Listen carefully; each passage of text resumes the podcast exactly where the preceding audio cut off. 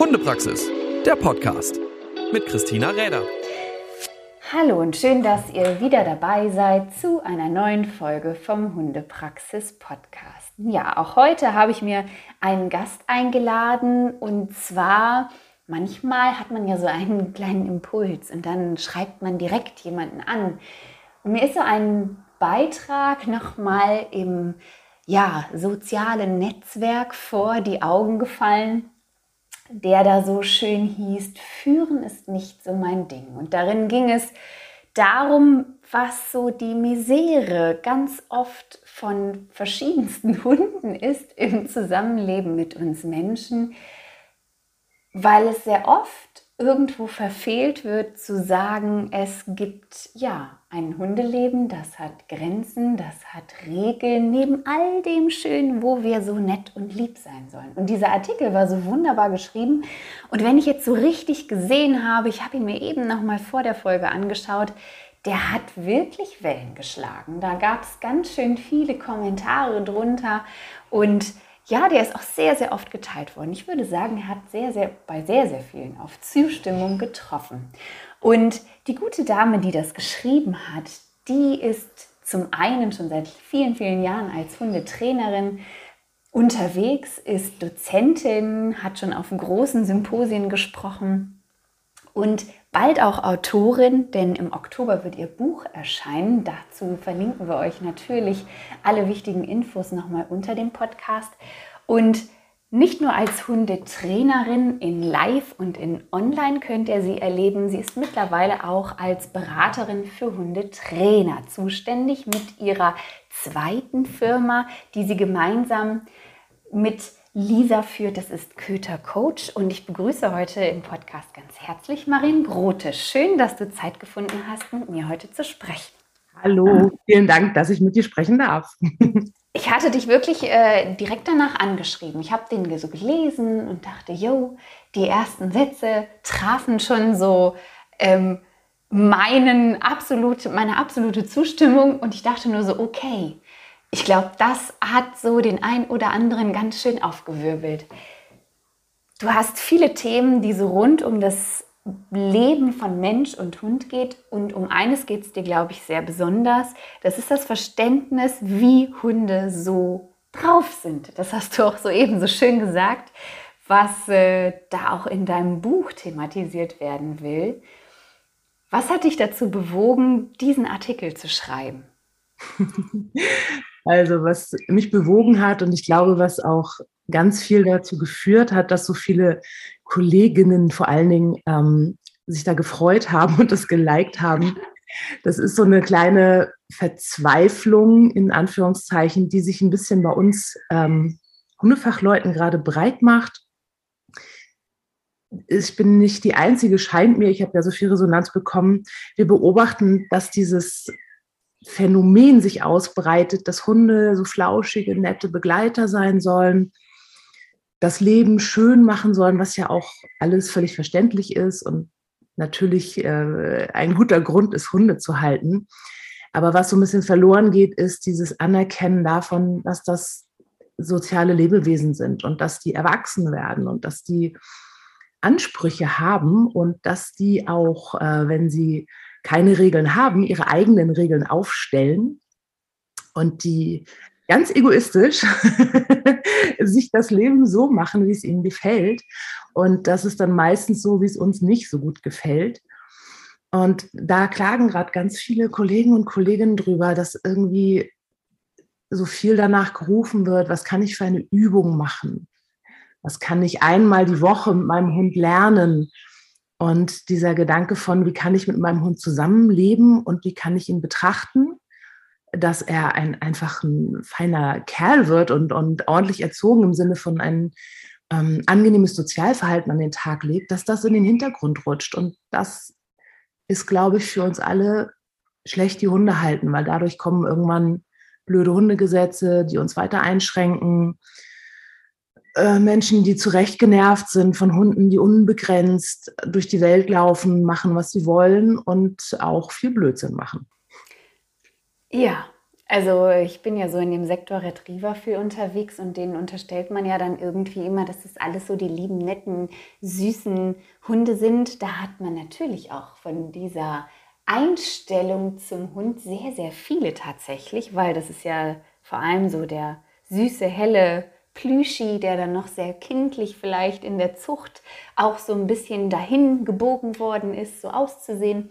Und da verschätzt sich so der ein oder andere doch, dass es eben nicht nur darum geht, dass ich nett mit meinem Hündchen über die Wiese laufen kann, sondern dass es halt auch irgendwo erstmal einen Weg zu hin gibt, bis ich das so kann. Und da erlebt man schon so das eine oder andere, was wirklich daran zweifeln lässt, ob ähm, in, im häuslichen Umfeld ähm, so auch Regeln da sind. Ähm, ich mag so einen Satz daraus mal zitieren, der ist auch relativ weit oben schon geschrieben. Und ich finde den so treffend und aber auf der einen Seite halt auch sehr klar und sehr polarisierend. Ich glaube, daran hat sich sicherlich äh, so der Geist geschieden mancher Leser. Und das ist, Erziehung wird dazu degradiert, den Hund in jeder möglichen Situation zu loben und zu locken. Das eigene Bedürfnis, immer die oder der Nette zu sein, steht vor jedem Bedürfnis des Hundes für mich ein ganz, ein wirklich sehr, sehr treffender Satz, denn Erziehung und das Anerkennen und auch das Zusammenleben des Hundes ist ja nicht nur das oder mit dem Hund ist ja nicht nur darin begründet, dass ich dann fröhlich bin, sondern ich habe da eben auch ein Lebewesen neben mir, was sicherlich etwas anders gestrickt ist als wir selbst und auch ein anderes Bedürfnis hat. Wo ist so für dich die, die größte Quelle von Konflikten zwischen Menschen und Hund? Ist das wirklich so dieses Nicht-Anerkennen des Hundes oder wo erlebst du in der Praxis, dass es wirklich auch ja so ursächlich in diesem Missverstehen vielleicht auch zu Problemen kommt? Also ich glaube, das gibt da bestimmt diverse Punkte, die man jetzt aufzählen könnte oder die mir einfallen. Also einen ganz gravierenden Punkt, den ich sehe, ist die, äh, diese Vorsicht darin, Entscheidungen zu treffen. Jemanden zu führen heißt Entscheidungen treffen. Und diese Entscheidungen sollten so sein, dass sie für alle gut sind. Das ist das, was derjenige leisten muss, der führt. Das ist ja nicht, äh, zu führen heißt ja nicht, ich bin der König und alle tragen mir alles nach und ich muss nichts machen, sondern zu führen heißt, den Gesamtüberblick zu behalten und zum Wohle aller, also mir, der, dem, dem Wohle des Hundes, aber auch meiner Nachbarn und anderen Hunden und dem Karnickel, was da auf der Wiese springt und ähm, dem Reiter, der mit dem Pferd um die Ecke kommt, zu, zum Wohle all dieser muss ich Entscheidungen treffen. Und die müssen klar sein, dass man sich danach richten kann und ähm, einen Weitblick beinhalten.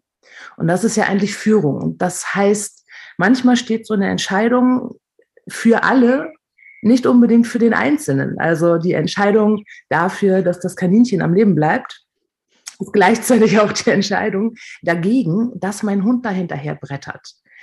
Und das heißt, Entscheidungen beinhalten immer ein klares Ja und ein klares Nein. Also Ja zum Leben des Kaninchens, aber auch Nein zum Hinterherbrettern. Und eine Entscheidung, die nur ein Ja beinhaltet, ist keine Entscheidung. Ich kann nicht sagen, ich will, dass das Kaninchen lebt, aber ich treffe keine klare Entscheidung dazu, an der man sich orientieren kann. Ich kann dann, und das wird viel gemacht, äh, so Sachen vermeiden und versuchen, nicht in den Konflikt zu kommen, auch mal eine Entscheidung durchzusetzen, die jetzt vielleicht für den Hund nicht so nachvollziehbar ist. Was stört den, wenn das Kaninchen stirbt? Also das äh, trifft den ja persönlich nicht. Ähm, das heißt, wenn ich immer nur vermeide, also zum Beispiel den Hund an der Leine lasse, statt ihm beizubringen, nicht irgendwo hinzulaufen, habe ich vielleicht vermeintlich weniger Probleme. Ich glaube, langfristig sind es eigentlich mehr Probleme, weil es unglaublich aufwendig ist, immer alles zu kontrollieren. Und es wäre, glaube ich, sogar leichter, dem Hund beizubringen, was es für Grundsatzregeln gibt. Dann kann ich mich nämlich darauf verlassen, dass er selber mitdenkt und muss nicht immer schauen, wer kommt denn da ähm, und wieder aufs Neue sagen, komm mal her, mach mal Sitz zum Beispiel. Wenn mein Hund weiß, ist es grundlegend verboten, äh, zu Leuten zu rennen oder Kaninchen zu jagen. oder Pferde anzubellen. Und dafür brauche ich eben auch dieses Nein, also eine klare Grenze von darfst das, das heißt aber auch automatisch, das darfst du nicht. Und was ich meinte mit diesem Satz, dieses Bedürfnis, nett zu sein, beinhaltet, glaube ich, ähm, das Missverständnis, dass manche Menschen glauben, nett sein heißt nur Ja sagen. Aber das ist ja kein Nettsein. Es ist, wenn ich äh, keine, also keine feste oder klare Entscheidung treffe, dann ähm, ist es auch zum Schaden von demjenigen, der diese Entscheidung braucht. Und nett für ein soziales Lebewesen heißt verständlich und klar und so, dass man sich daran halten kann und dass man nicht immer darauf angewiesen ist, in äh, quasi jeden Atemzug von Neuem vorgegeben zu bekommen, sondern zu wissen, wie sind die Regeln und mitdenken zu dürfen. Und jetzt sind Hunde schon so schlau und so sozial kompetent und da finde ich schon fast gar nicht nett, ähm, ihre Fähigkeiten da nicht ausleben zu dürfen und zu sagen, ich mache hier, ich sage dann immer, mach Hü und mach Hört in jeder Situation extra und dann kriegst du hier einen Keks und mach mal hier ein Dressurstückchen ähm, das ist aus meiner Sicht, deswegen steht da nett, wahrscheinlich auch in Anführungsstrichen, ich weiß es gar nicht mehr. Ja, ist. ja, ich finde das tatsächlich gar nicht nett, mit einem sozialen Lebewesen so umzugehen, als sei es, jetzt mal fies gesagt, zu blöd, ähm, über dieses reine Konditionieren und Abfragen von Kunststückchen hinaus, ähm, sich angepasst zu verhalten. Und Hunde können das ganz, ganz toll. Und das macht sie so aus. Und ich finde es schon fast grausam, so zu tun, als seien sie so kleine ähm, Blödis, die immer, ähm, die da nicht so in der Lage wären. Nee, blöd, nee, also das, äh, das trifft es schon sehr gut. Und ähm, ich glaube, da ist auch so dieses, dieses Missverständnis. Und wenn man so mit Hunden arbeitet, im Sinne vielleicht auch von einer Sportsparte, dann sieht man das auch sehr, dass es, also für mich gibt es irgendwie so zwei Leben von diesen Hunden, weil es gibt für mich zum einen eine Erziehung und ein Leben drumherum, also ein Alltag, die ja völlig losgelöst sind von dem, was ich vielleicht in einem Sport dann mit dem Hund mache und die halt auch funktionieren müssen und wo ich noch ganz andere Bereiche habe, die uns herausfordern könnten, über die ich nachdenken muss. Und ich glaube, dieses verstehen, zu sehen, dass ein Training draußen auf der Wiese, ob das jetzt ist, weil ich meinem Hund jetzt äh, ordentlich bei Fuß oder an der Leine oder sitzen bleiben, was auch immer beibringen möchte, ähm, ist was anderes als das, worauf das natürlich so ein bisschen hinausgeht, weil das einfach so grundlegend ist, dieses Thema der Führung und der Lebenshaltung und auch so ein bisschen dieser ähm, Haltung dem Hund gegenüber. Ich möchte das eher so ein bisschen ähm, so, ja, wie, wie, wie bin ich, wie gebe ich mich mit meinem Hund, was ist das für mich und äh, wo haben wir da so unsere Beziehung und wie ist die so aufgebaut und wer sagt da was. Also das finde ich, ähm, das ist nochmal wichtig auch so zu sehen, das, das hat überhaupt nichts damit zu tun, ob ich jetzt äh, von meinem Hund Pfötchen, Rolle oder sonst irgendwas haben möchte, sondern das ist halt immer immer, immer, immer, immer diese Haltung, die wir dem Hund gegenüber irgendwo tragen und haben. Also was du auch geschrieben hast, war, dass es vielen Menschen so schwer fällt, zum Beispiel auch mal zu sehen, dass der Hund, das trifft dann wieder vielleicht so ein bisschen das Ding, dass man immer so die Nette oder der Nette sein möchte, dass es vielen Leuten so schwer fällt, zu sehen, dass ihr Hund nicht sofort auf eine Problemlösung kommt. Also dass er da so überlegen muss und vielleicht auch mal kurz im Stress ist, weil er irgendwie nicht auf die Lösung kommt oder was auch immer. Und dass das so schwer auszuhalten ist. Findest du, dass das in der Mensch-Hund-Beziehung anders geworden ist, so in den letzten Jahren, dass es wirklich ähm, irgendwo auch so dieser Wandel, dass Hunde immer mehr zum Sozialpartner werden, mit dazu beiträgt? Ich lehne mich mal so weit aus dem Fenster zu sagen, ich glaube, dass das ähm, sich auch bei Menschen Erziehung geändert hat. Ähm, für Erziehung braucht es Geduld. Und zwar nicht Geduld, dass man sagt, ach, der andere kann das noch nicht und der muss das alles nicht. Das meine ich nicht mit Geduld, sondern Geduld im Sinne von dem anderen die Chance geben, die Sachen, die ich selber schon weiß, weil ich älter und erfahrener bin, selber erleben und lernen zu lassen, ohne dem alles vorzugeben. Und ich, ich kann nicht für den anderen lernen.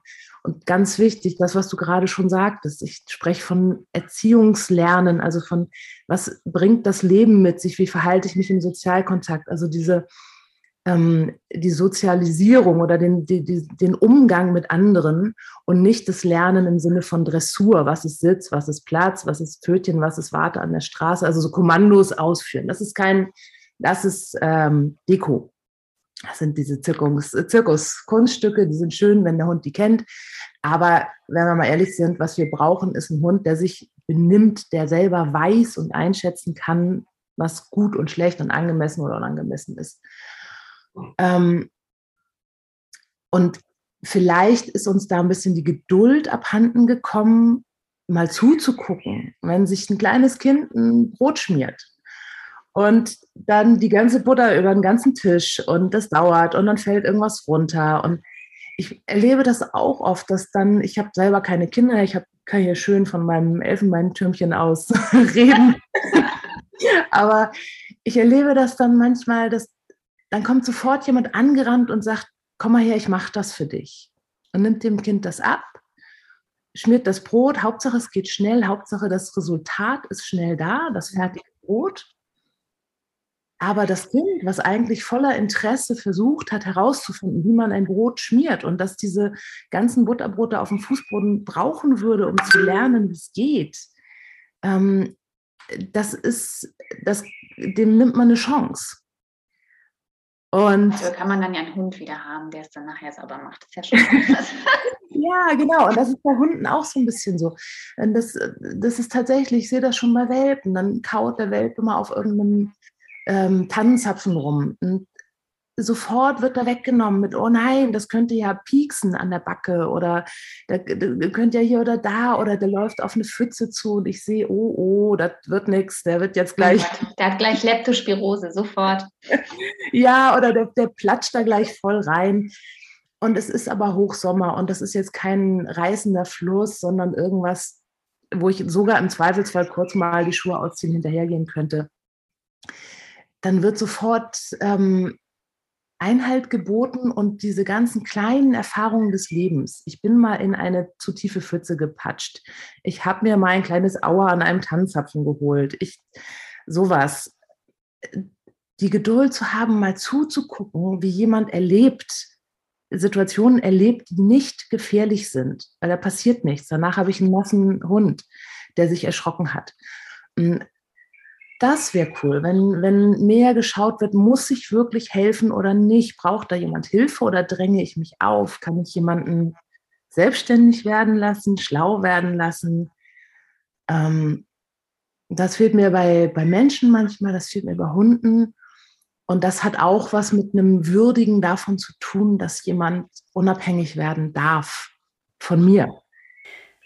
Das äh, ja, im Grunde ist es halt schon so dieses alles vermeiden wollen auch und bloß nicht Erfahrungen machen lassen wollen. Und ja, wie du schon sagst, es ist halt bei den Kindern wahrscheinlich sehr oft dann ähnlich und dieses, die Geduld in der heutigen Zeit dann doch ein bisschen schwieriger. Und mal abgesehen davon, was das Thema Erfahrungen machen lassen angeht, hm, bist du, glaube ich, auch ein Freund davon, Regeln und Grenzen für den Hund zu legen und zu stellen. Und viele tun sich damit so schwer. Das hört sich für viele immer so wahnsinnig hart an, obwohl das ja eigentlich in keinster Weise so gemeint ist. Und warum ist es dir so wichtig? Und aus diesem, hm, du schreibst es auch so schön, Regeln und Grenzen gehören natürlich dazu, aber auch die, dieses Zutrauen dem Hund etwas selbst entscheiden und lösen zu können, das macht schon eine vertrauensvolle Beziehung zum Hund für mich auch aus. Also das ist ja auch bei Menschen. Ich traue halt auch einem Menschen zu, dass er auch sein Problem mit der besten Hilfe dann auch selber lösen kann und eben nicht darum herum wie so eine Glucke zu sitzen und alles übernehmen zu wollen, sondern zu sagen, okay, was kann ich denn tun, dass derjenige das eben auch lösen kann. Und was kann ich denn für meinen Hund tun, dass wir da irgendwie gewisse Rahmenbedingungen haben und dann auch entsprechend danach leben können. was würdest du sagen, was macht das Leben mit einem Hund leicht, der gelernt hat, es gibt Grenzen, Regeln, dem traue ich was zu? Macht es das Leben leichter? Ja, alles leichter. es, ähm, ja, das, was du ansprichst, es gehört, ich nehme mal das Beispiel äh, Topfschlagen. gehört zum Topfschlagen dazu, wenn ich was lerne, wenn ich schnell zum Ziel kommen möchte, brauche ich jemanden, der heiß sagt und jemand, der kalt sagt, wenn mir jemand helfen soll. Und nur wärmer, wärmer zu sagen, ist nicht netter. Eigentlich behindert es mich nur, weil ich brauche auch die andere Information. Und da sehe ich so ganz viele Verwirrungen. Da könnte ich jetzt äh, stundenlang drüber philosophieren, aber das quasi der kleinste gemeinsame Nenner ist, dass ich da ähm, bemerke, dass verwechselt wird Erziehung und Grenzen setzen, also sprich Unterbrechen von Verhalten, oft gleichgesetzt wird mit Gewalt, mit Ausrasten, mit Rache und anderen mhm. Sachen. Und wenn ich von äh, Unterbrechung, Verhaltensunterbrechung spreche, von einer angemessenen Verhaltensunterbrechung, und ja, das ist eine Unterbrechung und das kann auch mal ein Anstupsen oder am Feld ziehen oder irgendwas werfen sein, ähm, so dass das für den Hund verständlich und nachvollziehbar ist und ohne Wut und ohne Rachegedanken, sondern mit dem Gedanken von, ich will dir etwas zeigen, damit du später besser zurechtkommst und nicht, ich will dir mal zeigen, wie, wie wütend ich gerade bin oder wie doof das ist, wenn einer einmal an der Leine zieht und jetzt ziehe ich mal zurück, haha, das hast du davon. Und da gibt es so ganz viel Verwirrung. Und natürlich, wenn ähm, manchmal sage ich, hast du denn was, um deinem Hund eine klare Grenze zu setzen, wenn mich jemand fragt, hier, der zieht immer an der Leine und dann rastet er aus und dann mache ich dies und das und dann frage ich, hast du eine Methode, um deinem Hund zu vermitteln, dass du etwas nicht möchtest? Und dann sagen manche Leute, ja, nicht so richtig, aber ich kann ja jetzt auch nicht hier rumschreien oder den Hund treten oder sowas. Und dann bin ich immer ganz schockiert, denke, was? Also das ist der erste Gedanke, auf den du kommst, wenn ich von einer klaren Grenze spreche, ist rumschreien und den Hund treten. Und das ist so symptomatisch, dass das damit in Verbindung gesetzt wird. Mhm. Und natürlich, wenn ich über Rumschreien und den Hund treten nachdenke, dann denke ich natürlich, ich will keine Grenzen setzen, wenn das damit assoziiert ist.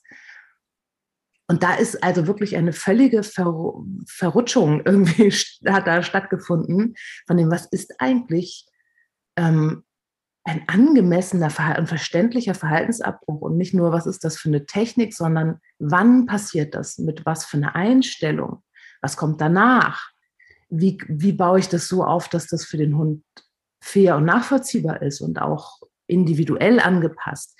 Das sind Fragen, die müssten erstmal geklärt werden.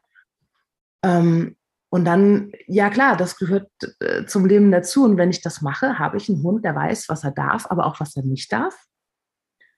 Und wenn ich dann auch noch den Unterschied kenne zwischen streng sein und konsequent sein, dann habe ich ganz viel Spaß mit meinen Hunden, weil streng sein bedeutet ja ganz viele Regeln haben, ganz viele Verbote im Leben. Und ganz viele, man muss das so und das so machen. Also immer, wenn wir reinkommen, musst du Sitz machen und dann machst du das und dann gehst du hier hin und dann stehst du da so und an der Straße machst du dies. Ähm, das wäre streng und das würde mich auch zu Tode nerven, weil dann müsste ich die ganze Zeit so, so eine Oh, so eine Meckertante wäre man dann immer so. Das sind tausend unsinnige Regeln, die alle befolgt werden müssen, nur um klarzumachen, es gibt die Regeln und das braucht man nicht. Was man braucht, ist Konsequenz. Man braucht ein Wissen darüber, da sind wir bei Entscheidungen am Anfang. Ich muss eine Entscheidung treffen, was muss der Hund machen und was muss der lassen. Ist es mir wichtig, dass er das lässt oder nicht? Und wenn ja, setze ich das auch durch. Und das setze ich aber konsequent durch, immer. Und dann sage ich nicht, ja, aber guck, der andere Hund hat auch schon so blöd geguckt, da kann man schon auch mal das da, äh, oder der andere hat ja auch angefangen äh, und heute. Geatmet, laut. Es ist auch ein schlechter Tag heute und es war sehr warm. Also entweder treffe ich die Entscheidung für oder gegen etwas. Und wenn ich sage, wir bellen keinen anderen Hund an der Leine an, Punkt, dann zählt das. Und dann wird konsequent, und es ist mir egal, ob der andere blöd geguckt hat oder so, dann zählt konsequent anbellen verboten, Punkt. Aber ich brauche nicht viele Regeln. Ich brauche ein paar kleine Regeln, da konsequent. Und dann, dann können meine Hunde, also die haben eine Freiheit, und auch andere Hunde, jetzt nicht nur meine, ich bin ja nicht die Einzige, die so denkt und so erzieht. Ne? Ähm, aber ich, ich kenne ja diese Hunde, wie die leben. Und das sind die Hunde, die laufen frei, weil die kommen, wenn sie gerufen werden. Und die kommen sofort und immer. Und auch wenn das Reh plötzlich über den Weg springt und auch wenn der andere Hund kommt. Und dann gehen die ordentlich bei Fuß vorbei, wenn dann irgendwie der Mensch mit dem Rad durch will. Und dann laufen sie wieder. Und all so ein Kram. Und das ist ja, das macht eine maximale Freiheit für die Hunde. Die können so viel erleben und so viele tolle Dinge tun. Die brauchen dieses, dieses ganze Einschränken dann nicht mehr. Und deswegen finde ich, das ist eine Investition in die Zukunft, sich erziehungsmäßig so einzubringen, dass der Hund irgendwann weiß, was ist klar und was nicht. Und wenn man das von Anfang an ordentlich macht, dann hat man bei einem erwachsenen Hund, ähm, dann redet man da kaum noch drüber. Ne? Das sind dann, muss man vielleicht zweimal die Woche noch mal kurz dran erinnern, wie die Regeln waren. Und den Rest der Zeit sagen alle, oh, toll, hast du ein Glück mit deinem Hund? Und man denkt sich, naja, mit Glück hat das eigentlich nichts zu tun. ich habe hier jahrelang, jahrelang ähm, habe ich dafür einfach in die Zukunft investiert und vielleicht auch mal gedacht, ich verbiete etwas, ich bin die Spaßbremse. Äh, später wirst du es mir danken. Und vielleicht auch wirklich mal den einen oder anderen dummen Spruch von irgendjemandem gehört oder eben der Spielverderber gewesen. Ja, ich glaube, der Spielverderber manchmal zu sein, das ist irgendwie gar nicht so schlimm, wenn man dann am Ende des Tages mehr Ruhe mit seinem Hund im gesamten Leben hat. Wir sind schon wieder so ziemlich am Ende. Ich finde das ein sehr, sehr spannendes Thema und ähm, kann nur dazu ja, ermutigen, wer das noch nicht kennt oder wer die Dinge von Maren noch nicht kennt. Zum einen natürlich auf ihrer Seite mal zu schauen, was es da so für Angebote gibt, sowohl online als auch live, denn das geht alles schnell, denn sie hat sich auf die Fahne geschrieben, eben auch das Wissen der Hundehalter so schnell es geht dann eben auch zu vervielfachen. Das finde ich online immer eine wunderbare Möglichkeit. Und ja, ein bisschen gedulden bis zum Oktober müsste man sich noch, wenn man sich dann auch für das Buch, was vor allem eben dieses Verstehen von Hundeverhalten mit ähm, ja, oder worum es darin gehen wird, das wird dann, hm, das ist ja immer so eine Sache, ob es dann im Oktober auch wirklich schon kommt, aber es ist auf jeden Fall in Bearbeitung und wird im Kosmos Verlag erscheinen. Und nun, Marien, habe ich immer zwei Fragen am Ende noch ganz äh, gerne, die ich meinen äh, Gästen stelle. Wenn man so völlig auf Hunde abgefahren ist und sagt, ich mache nichts anderes beruflich mehr außer Hunde, dann hat man in der Regel ja irgendwo so mal ein einen, einen Urstein dazu gehabt, also irgendein Hund, der einen so fasziniert hat oder mit dem man irgendwie so in dieses Thema reingerutscht ist. Gibt es da so einen besonderen Hund, der dich auf diese Schiene gebracht hat? Es gibt keinen Hund, also es gibt eine Menge Hunde in meinem Leben und auch wirklich, also ich, das klappert gerade durch meinen Kopf und lauter kleine Herzchen ploppen in meinem Gehirn auf ähm, von all den Hunden bis zur kleinsten Kindheit, ähm, die mein Leben begleitet und bereichert haben. Und sicher haben die alle einen Teil dazu beigetragen. Ich bin so ein, äh, ich wäre so ein Mogli, glaube ich, geworden. Ich habe einfach von, ich, hab, ich, hätte auch, ich hätte auch irgendwo bei den Affen auf. Das wäre auch okay gewesen. Ich habe einfach wirklich von ganz, ganz, das klingt immer so bescheuert, aber es ist wirklich so. Ich habe von ganz klein an eine solche Faszination für alle Lebewesen gehabt. Gar nicht nur für Tiere, auch für Menschen. Und dieses Sozialverhalten, das hat mich immer schon so angesprochen. Ich, ich, ähm, ich mache da irgendwie, also für mich macht das irgendwie gar keinen Unterschied, ob es ein Mensch oder ein Tier ist oder ein Hund oder ein Pferd oder irgendwie fasziniert mich das so gewaltig und das alles war eigentlich, es war eine logische Konsequenz. Ich musste mit Lebewesen und Kommunikation was machen. Das hätte vielleicht auch was anderes werden können. Aber eigentlich haben mich alle Menschen und alle Tiere auf meinem Weg haben mich dahin gebracht, dass es das werden muss. Okay, auch so geht's, weil die Kommunikation kann man ja bestens üben, wenn man dann auch noch mit anderen Lebewesen kommunizieren muss. Das äh, ist dann halt nicht nur der Worte mächtig sein, sondern auch noch viele andere Dinge, die, mit denen du dich ja auch beschäftigst. Und ich glaube, ich habe es richtig gesehen, dass du dich erst wieder auf einen vierbeinigen Begleiter freuen wirst. Wer zieht da bald wieder bei dir ein? Ja, genau. Ich freue ich freu mich schon sehr doll. Die kleine Schnipsel zieht hier bald ein. Klasse. Ich, ähm, hab, ich habe angefangen mit Einhundehaltung, dann bin ich irgendwann zu zwei, zwei Hunden übergegangen und äh, ich glaube, jeder, der zwei Hunde oder mehr hat, weiß, man kommt einfach nicht mehr zurück, wenn man mal hey es geht nicht. Ähm, Langweilig ist durch. ja, und es ist auch einfach, es ist einfach so schön zu sehen, was die sich geben. Das sind ja nun mal Rudeltiere und ähm, ja, das ist irgendwie wie so ein, äh, wie bei Kaninchen oder sowas. Wenn man dann mal mehrere hatte, weiß man, okay, das passiert also. Das heißt, ich musste leider vor einigen Monaten meine alte Hündin einschläfern lassen und es war dann relativ schnell klar, es wird auch wieder ein neuer Zweithund zu meinem jetzigen Rüden dazukommen und es ist ein kleiner bayerischer Gebirgsschweißhund namens Schnipsel. Okay. und sie äh, wartet und wächst und ich warte auch. Und wenn sie dann äh, so ungefähr elf, zwölf Wochen alt ist, dann wird sie hier einziehen und ja, freuen sich schon alle. Das klingt nach einer spannenden Zeit, die da wieder ansteht. Dafür dann natürlich auch ganz viel Freude und äh, ein gutes Kennenlernen. Marin, ich danke dir für deine Zeit. Vielen Dank für dieses tolle Gespräch. Und ja, ich ähm, hoffe auf das ein oder andere Seminar, ein paar neue Impulse. Ich verfolge dich da immer sehr, sehr gerne. Vielen Dank. Danke dir. Hundepraxis, der Podcast mit Christina Räder.